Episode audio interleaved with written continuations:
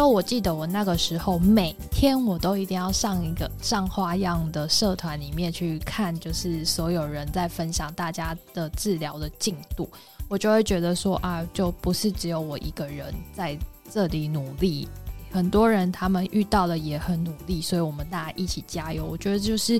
嗯、病友的经验跟支持，我觉得是有让自己有一种被理解的心。那我也会跟着大家，就是很多学姐们的经验，我就会觉得我自己也做得到，也也有办法，就是呃过去这样子。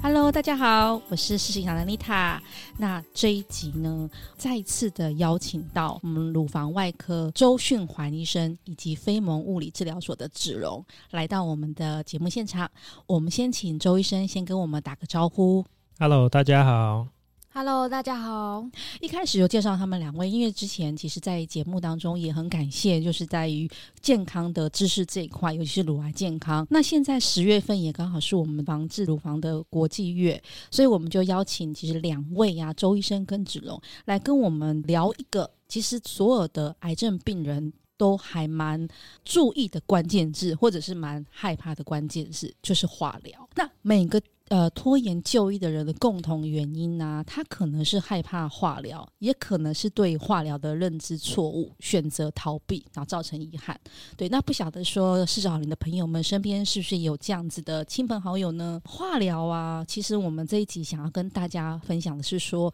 是很重要的治疗，但是它不是我们在电视跟电影上看到的样子。那我们先开始呢，就请周医生来跟我们分享说。病人害怕就医，是不是因为化疗？病人是怎么想象的？周医生，你可以分享一下在诊间遇到过的病人，他们对于化疗这边的，也比如说一些反应，或者说您这边是怎么跟他们讨论这个部分的？哦，那个病人害怕就医哦，其实很多原因啦。那不过最主要两个原因，第一个是害怕开刀，第二个就是害怕化疗。那其实现在，如果你很多乳癌啊，如果你是早期发现的时候，其实你不一定会需要化疗。哦，开刀可能没办法避免，可是你可能其实有一有一部分的人，你真的很早期发现，其实你真的不需要化疗哦。所以很多人都会的先入为主的观念说，哎，我这个就是要化疗，所以他们就会不敢来哦。所以这个这个观念其实很重要哦。哎，所以你是说很多的病人来，他可能就是觉得自己癌症就等于治疗只有化疗，所以他很恐惧。是这样，哎、欸，对啊，对啊，所以所以很多人是害怕害怕后面的一些治疗带来的副作用，因为我们我们都会看到一些影集啦、电影，就是上面都有一些，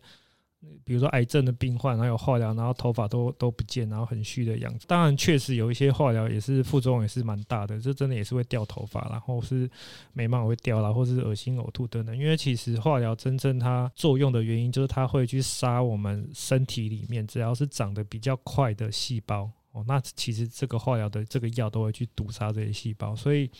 它当然我们知道癌症是长很快的细胞嘛，所以它就是会去杀癌细胞，可是它同时也会杀到一些这个我们正常的一些细胞，比如说像我们我们头发其实算是长很快，所以头发就会比较容易掉。那比如说口腔黏膜啊，整个肠胃道黏膜啊，或者一些造血细胞等等，白血球、红血球等等，所以这些都是也会是会。被化疗去杀的哈，那不过还是要宣导一个正确的观念，就是我们化疗虽然是有这样的一个副作用，不过这些都是可以，几乎都是可以恢复的哈。就是你头发都是会长回来的嘛，那你血球它虽然经过一段时间，可能血球认为比较低，可它还是会有恢复的时候啦。所以我们在外面看到，诶，说这个这个之前是乳癌的病友，他之前经过很辛苦的治疗，不过他他他其实都可以恢复到跟正常人一样的生活。周医生，我想要请问一下，所以呃。现在跟以前，因为呃化疗这个部分呢、大概从很很久之前的治疗方式就在。那化疗是以前跟现在有没有什么样的？比如说它是比较进步，比如说它可以让副作用再小一点。因为我想说，其实像我们在设定这个题目的时候，我自己觉就会停留在，因为我是没有碰过，是会停留在很多年前我我的呃亲戚碰到化疗，他那个很可怕的状况。但是到了目前医学的进步，我们是不是有有经化疗的方式已经有比较进步，或者是可就比较好的药物？其实当然化疗还是有新的化疗药物出来啦，嗯、比如说诶、欸，有些化疗比较不会掉头发啦，或者是它的副作用比较小，或甚至我们可能以前传统的需要打到八次的化疗，我们后来现在进步到可能只要打四次或是六次，也可能效果其实其实也不会比较差。哦。那副作用方面，其实我们一直都有很多的一些，就是我们说化疗，我们之前要打一些前导性的药物或者是辅助性的药物，就是可以帮助降低我们这些副作用。那包括掉头发的部分，其实国外也有一些冷冻的一些机器，就是在你在化疗注射的时候，然后你我们如果再戴个那个像是冰帽一样哦，戴在头上，然后甚至手套、脚套哦，那这样你可以降低我们化疗药物跑到这些地方的浓度，所以这样这样的好处就是，诶，这些病人呢可能比较不会掉头发，也比较不会有些手麻脚麻的一个状况。科技是是一直有在进步，所以我们当然是也希望说，虽然。化疗它还是有一定的毒性，所以我们还是希望可以降低这些化疗所造成的副作用，因为化疗还是有它没有办法被取代的一个治疗的一个效果。刚刚我提到有些人不需要化疗，可是有有些人还是需要化疗，只是说你要打哪一种化疗而已。对，这就是其实刚刚要要问的下一题啦，就是癌症的治疗化疗的必要性。刚刚周医生说，其实没有一定要，是吗？就是化疗这件事，化化疗这件事情是没有没有一定要。那现在其实科技进步到，就是说，我们如果今天是一个乳癌乳癌的病患，那可能是第一期或第二期，那过去可能比较不知道说你你之后到底会不会容易复发，所以我们就是就是一律就是打化疗哈。那现在就是可以做一些，比如说像基因检测，我们就可以把你这个肿瘤的细胞拿去，比如说找到几十个基因去做一个检测，去看它基因的表现的。量，它的那个呃基因表现的强度，我们去算一个分数。诶、你你如果这个分数，比如说是比较低的话。那你可能之后复发的几率其实就就很低哦。那这种病人其实你可能也不一定需要化疗。那如果他不化疗，他还有什么选择的方式？他可以有很多方式啊，比如说这个荷尔蒙治疗啊，或是一些呃放射线治疗等等。其实这些都是还可以是可以降低这些病人的复发啦。那我们现在在讲叫精准医疗嘛，哦，就是说你针对每个个人去制定一个不同的一个治疗的一个策略哦。那所以并不是说一定说你的治疗一定要做好做满才会对这个病人是最好。那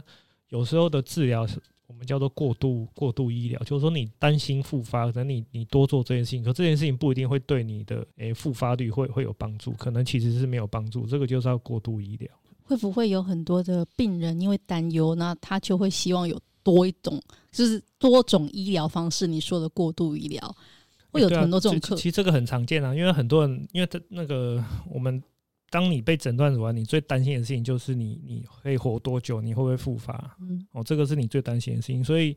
所以如果你不够了解的话，你就会希望说，我什么治疗都要做，对，吃全餐。哦、对啊，就比就比如说，你今天是一个标靶阴性的病人，你会想要说，那我是不是可以打标靶治疗？可惜这个这个你做这个治疗对你完全没有帮助啊，所以这个就是对你无效，而且是不必要的。就就你就算做了，你白花钱，你白白挨针，可是你。并不会降低你复发的几率。子荣，因为刚刚听了周医生说到关于化疗的一些啊的部分、啊，我们想要分享，就是你的化疗过程里面，那的确你最害怕的是哪一块？有没有做了一些医疗前的一些准备？比如说会先去剪头发，因为怕化疗的过程嘛，然后会去我们 录音前提到会去纹眉，吃补充品让有体力。对，那过程中你觉得最辛苦的是哪一个部分？哦，就是其实化疗前我最害怕的就是，可能就真的受到那个媒体影响很重，就是我的脑中的形象就是一个非常虚弱的病人，然后头发就包着布啊，这样子就头发不见。所以其实我那时候为了，呃，我的那时候我的主治医师是就建议我。要化疗，然后我因为想要寻求其他可能，我就是去再去问第二意见。然后那时候医师就还是建议我要化疗，所以我那时候也只能接受了。那呃，因为当时我是长头发确诊的时候，然后我就还想说我要让我的外观的变化不要这么明显，嗯、所以我就先在手术期间，我就先去剪了短发。然后之后呢，就接受第一次化疗，我会觉得那个掉发的冲击会比较小一点点。然后还有就是在准备的部分，其实我那时候早就已经加入了一个病友团体，所以我就是也有去包含医医院的，就是医师啊，然后各管师，然后还有一些病友姐妹都会分享说，化疗期间跟之前我可以准备哪一些，呃，比如说减缓化疗副作用的一些。配博，我是打欧洲紫杉醇，所以那时候我很早就准备，就是冰袋，就是要防止我的那个头发还有手脚有那个手麻脚麻的现象。对，我就等于说是在打化疗前十分钟，我就开始一直冰，然后即使手很痛了，我还是很坚持的把我的手脚放在冰袋里面，因为我真的很害怕会有手足症。但也好险，我手足症就后来就我我没有手麻脚麻的现象。然后最辛苦的地方，其实我觉得就是真的，嗯，会蛮虚弱的，因为我觉得我自己的体力是蛮好的，而且我又很喜欢户外运动。可是当我开始打化疗之后，我就整个就是原本我可以就是三十分钟跑五公里的人，然后但是我化疗期间我还是可以跑两公里，那蛮那这样算蛮厉害的吗？化疗比我厉害。请问一下，我我想问一下，请问化疗啊，呃，身体虚弱是因为里面的细胞正在被，呃，就是正在被打击嘛？然后我也不会知道怎么用它。有那个虚弱其实很常见，我们叫做癌因性的疲惫啦，就是会有一个很疲惫、很倦怠的感觉。有时候也不是说你没有睡饱，可是就是你你就是打完那几天，就是会真的会很累了。嗯嗯，然后那时候都会常常低温发烧，而且我很低温发烧。对，因为那个就是打化疗，好像就是那个呃血球会被免疫抑制，白血球就是状况一直都不是很好。对，然后我那时候就超级害怕，万一我白血球太低，我一感染，我就要像有一些姐妹一样，就是我就要去急诊。然后结果这件事还是被我成真的。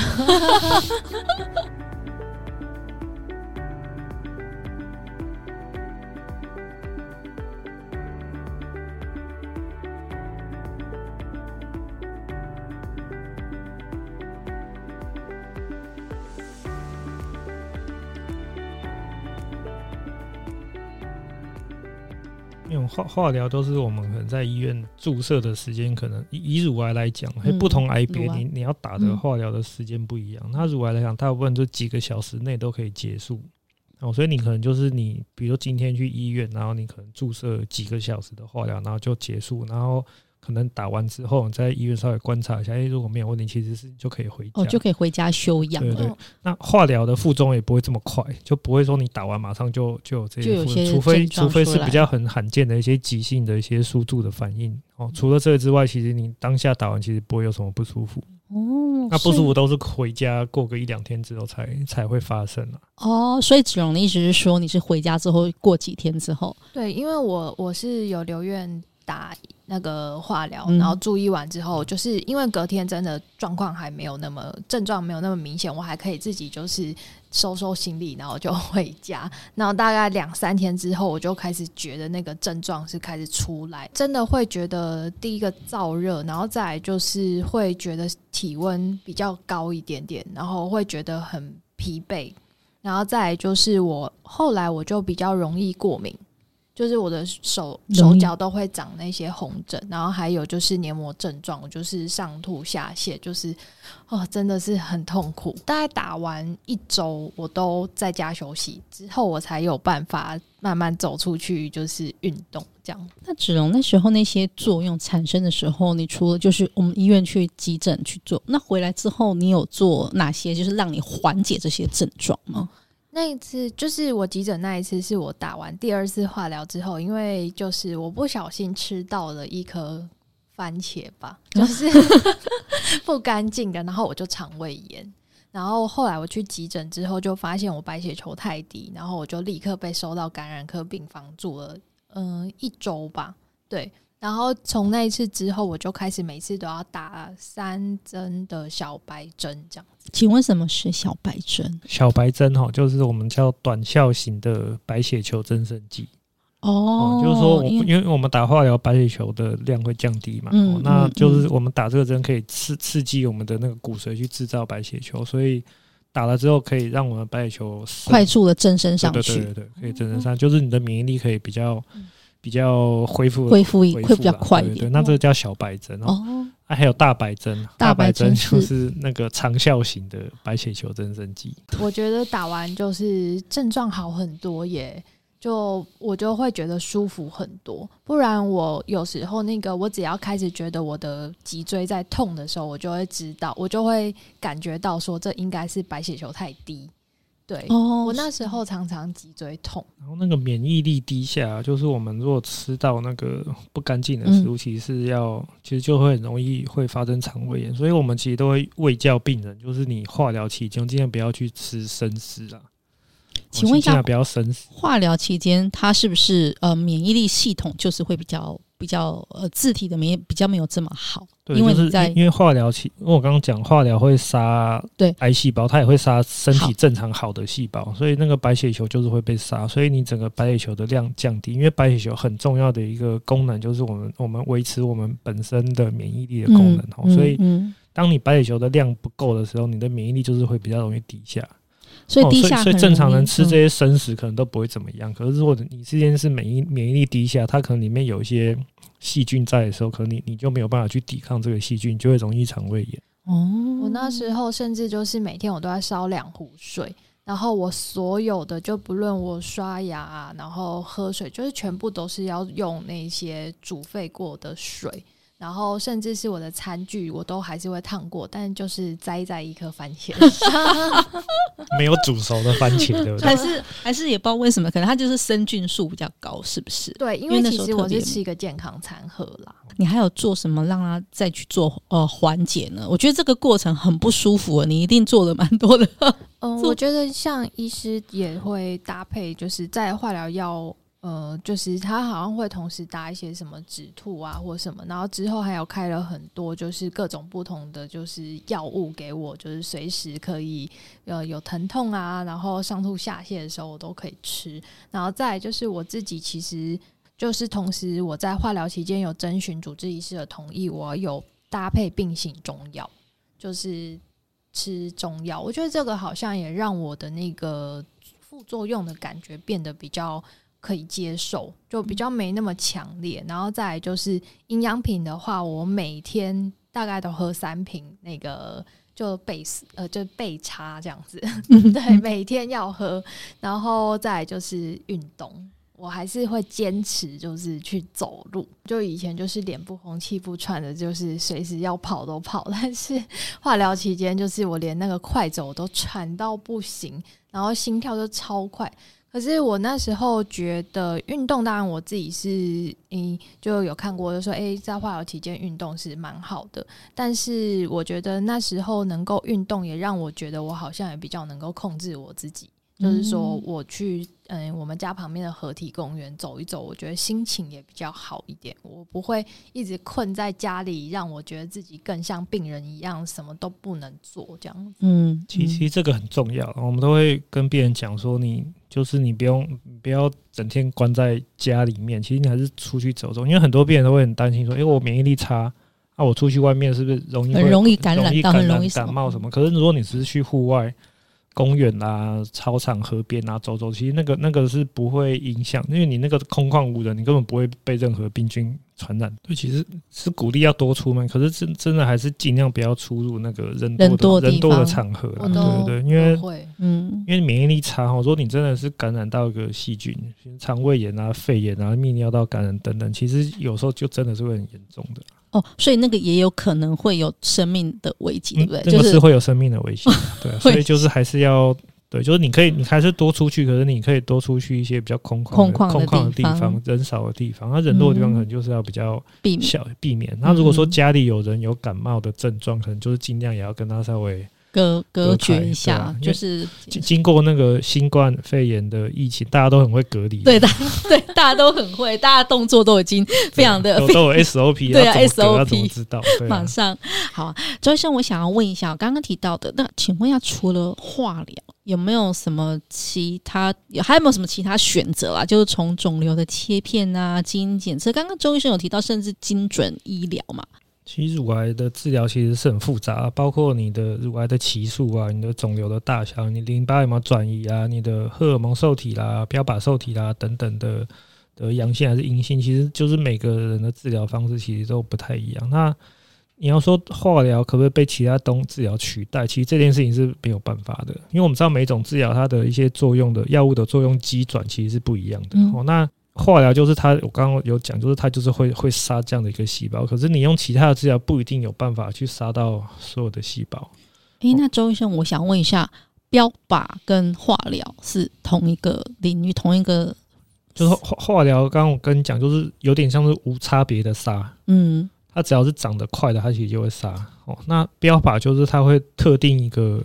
就是选择特定，它特定一个，它可能这个细胞有这种这种东西表现，它才会去杀这样的细胞哈。所以标靶治疗就比较不会有像全身性的一些比较严重的一些副作用，它的副作用其实就是会比化疗要小很多哈。嗯，那刚荷尔蒙治疗就是说，你今天做这个癌细胞，它是因为荷尔蒙的刺激，它才会长大生长的话，那其实荷尔蒙治疗就是我去阻断这个。这个荷尔蒙刺激这个癌细胞的机转嘛哈，所以比如说荷尔蒙治疗，它就有两种，一个就是让我们体内不要产生荷尔蒙啊，没有荷尔蒙就不会去，没有荷尔蒙去刺激这样的一个细胞，就不会长大。哦，那或者说用另外一个方式，它让这个荷尔蒙不要去对这个有荷尔蒙受体癌细胞去刺激它，哦，就是会有这几种方式。那可是这几种方式，它比如说荷尔蒙治疗，它就只针对荷尔蒙阳性的癌细胞，它才会有用，所以对阴性的也没有用。那标靶治疗呢也一样，就是对标靶阴性的标靶受体阴性的也没有用，可这些呢都还是会对化化学治疗还是会有效，所以你说有没有治疗是可以完全取代化疗的？其实应该是没有。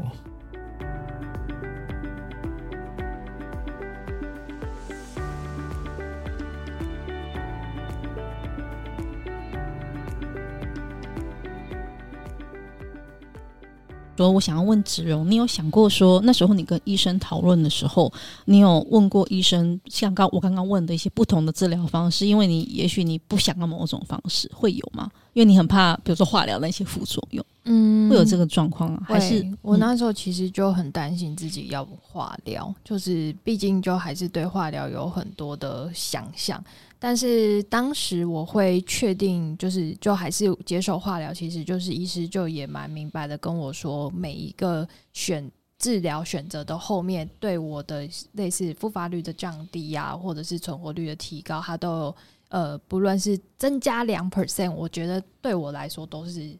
呃一定要把握的。把握的机会，这样子，嗯嗯、对，嗯、所以呃，我记得我那时候好像是说，医师说有打化疗，他的那个后续的存活率有差到快要十个百分点之类的，嗯、然后我就我就说我一定要做，嗯嗯，对，嗯、就是所以当医师在跟我理性的分析所有治疗后续，我就会比较能够去接受。这一些治疗，那当然到后来，我觉得我甚至有一点走火入魔，到就是过度医疗这一块，很想，因为我那时候连左边我都说医师，那我要不要切掉？然后医师就说不用，很直接就说不用。哎，对了，说到这里，周医生是不是会有很多啊、呃？比如说病友会在过程当中跟你提出，像子龙说的，哎，他想要更积极的做某些治疗。会啊，就是像像对侧乳房预防性，其实这个就很很多病人会讲，会会要求，也不是说要求，就是他们也很担心这件事情。嗯嗯嗯，对，所以他们就会说，诶，对侧要不要切掉？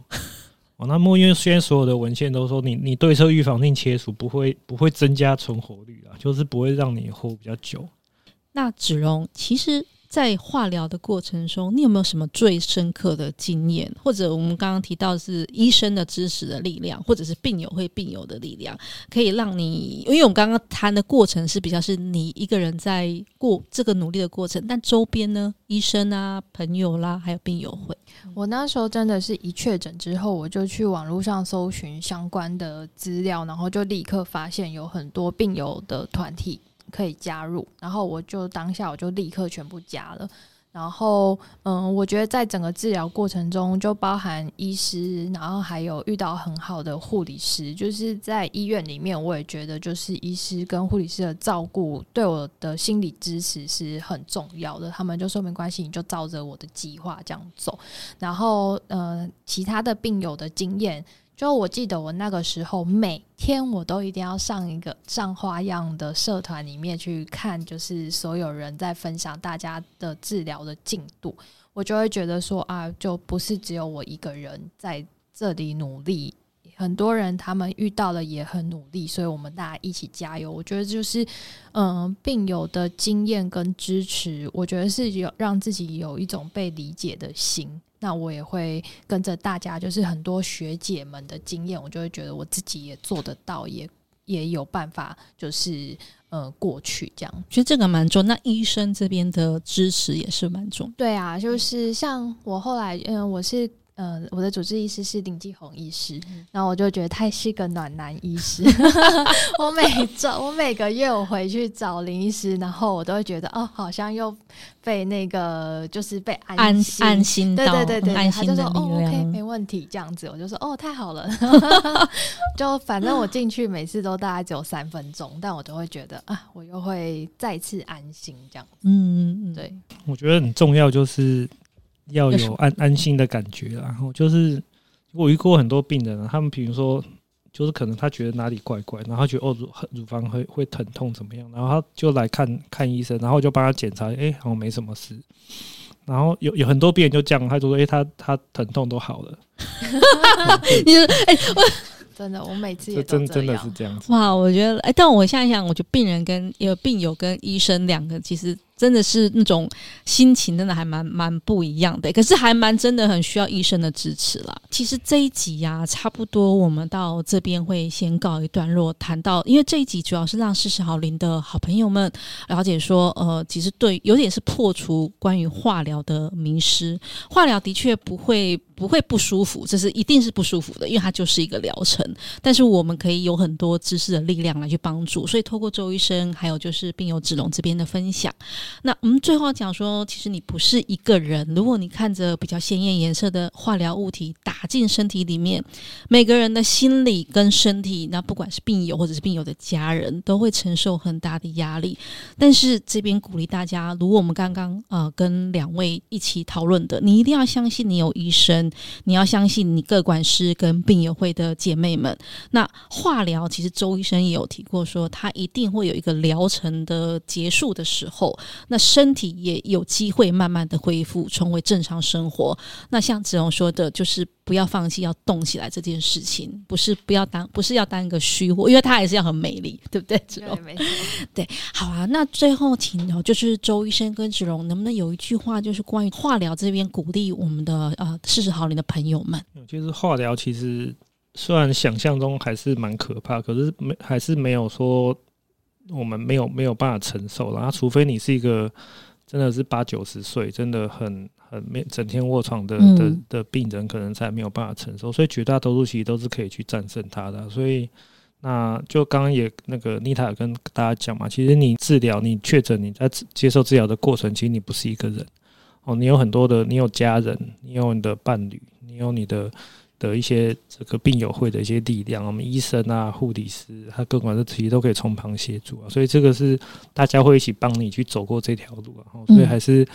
虽然化疗很可怕，可是你要知道有一群人会在陪你一起走这这条路，所以你不用真的不用那么害怕。谢谢周医生，芷蓉。嗯，我就分跟大家分享，就是那个时候我一开始很害怕化疗，但到后来其实每一次施打前，我都会对着化疗药说：“谢谢你要进到我的身体，帮我做身体的大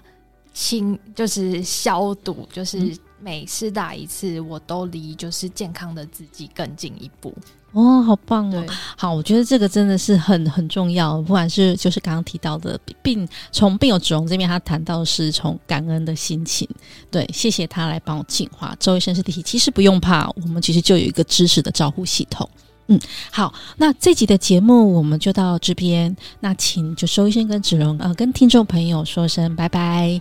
来，拜拜，拜拜，拜拜，我们下次见喽，拜拜。